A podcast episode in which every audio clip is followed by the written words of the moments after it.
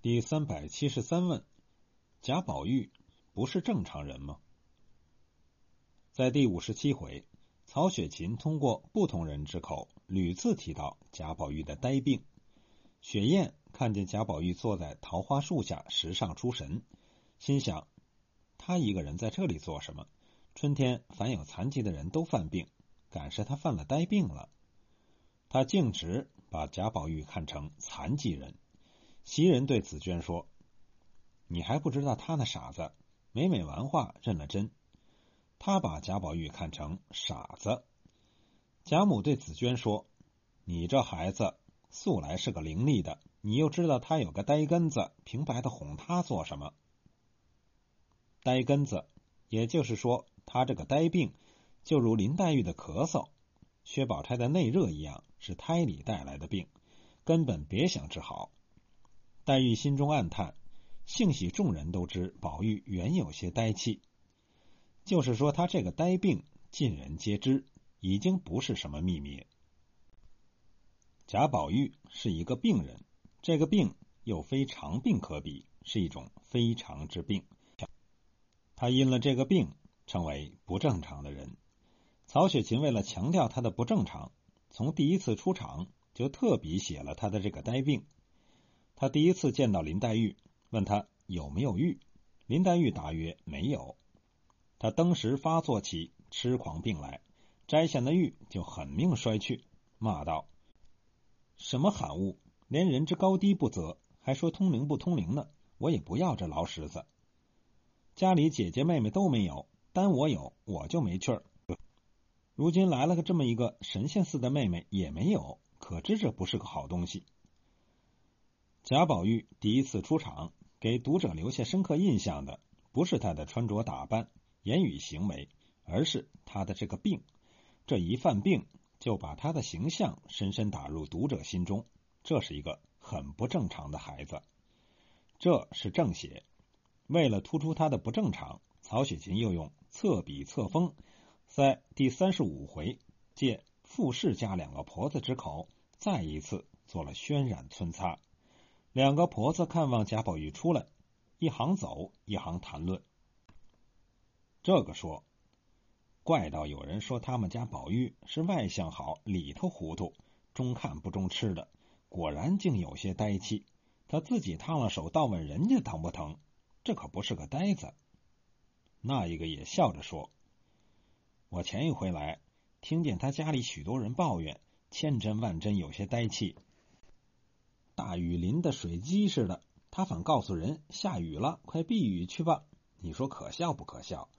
时常没人在跟前儿就自己自哭自笑的。看见燕子就和燕子说话，河里看见鱼就和鱼说话。见了星星月亮，不是长吁短叹的，就是咕咕哝哝的，连一点刚性也没有，连那些毛丫头的气都受。爱惜起东西来，连个线头都是好的，糟蹋起来。哪怕值千值万都不管了。这里告诉我们，他的这个呆病不仅仅是犯的时候呆的可以，就是平时不犯也是一个典型的呆子，行为做派与常人大异。而且这个呆病已经成为贾府上下的话瓣大家对他的评价是：外向好，里头糊涂，中看不中吃的。这正如写他的两首《西江月》中所说：“无故寻仇觅恨，有时似傻如狂。纵然生得好皮囊，腹内原来草莽。潦倒不通事物，愚顽怕读文章。行为偏僻，性乖张，哪管世人诽谤？富贵不知乐业，贫穷哪耐凄凉？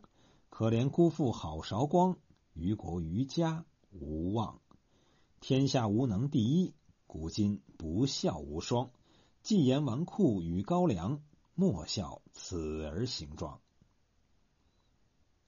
鲁迅先生论到《红楼梦》时曾经说过：“悲凉之物遍被华林，然呼吸而领会者为宝玉而已。”当年苏东坡曾经拍着肚皮问周边人。他那肚子里装的都是些什么？一个侍婢答道：“一肚皮不合时宜。”他就是这样一个一肚皮不合时宜的人物。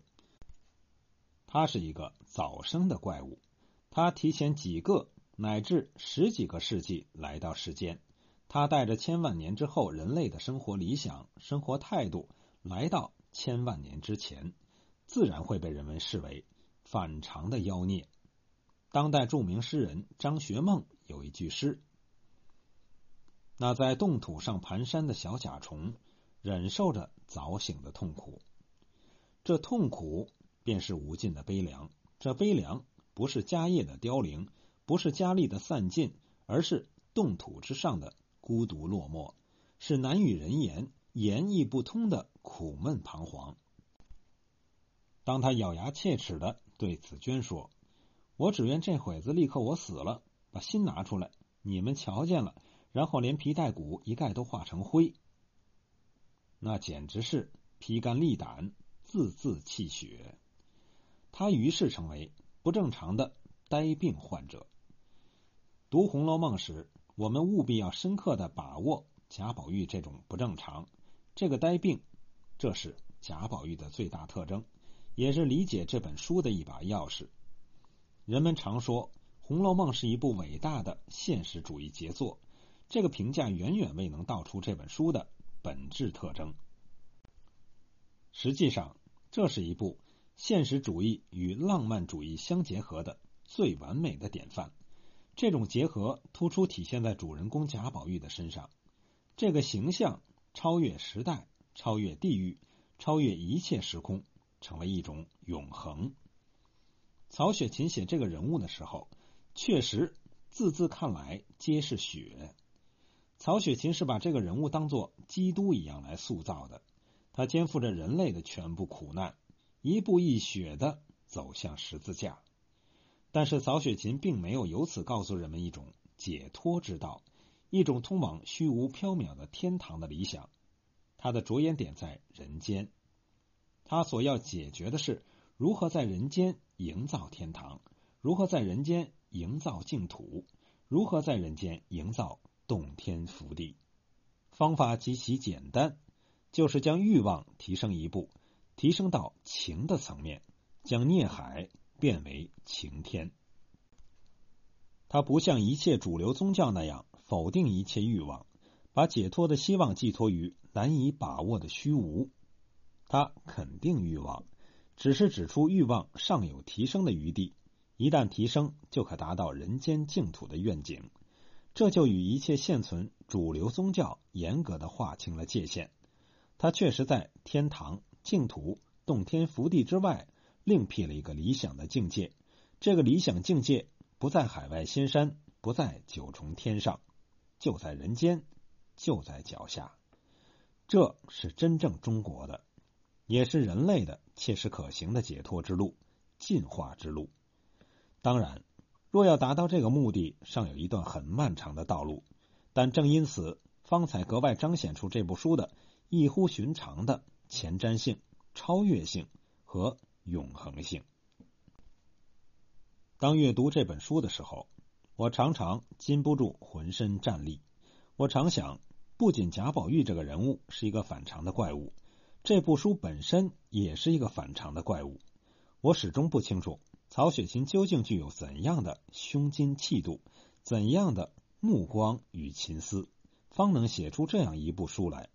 我甚至以为这是天启，他也是不合时宜的提前来到世间，因此方引起二百余年的聚讼纷纭，引起种种的误解与谬说。我们只有深刻把握这种反常的前瞻性、超越性，才能够逐渐接近它的本体。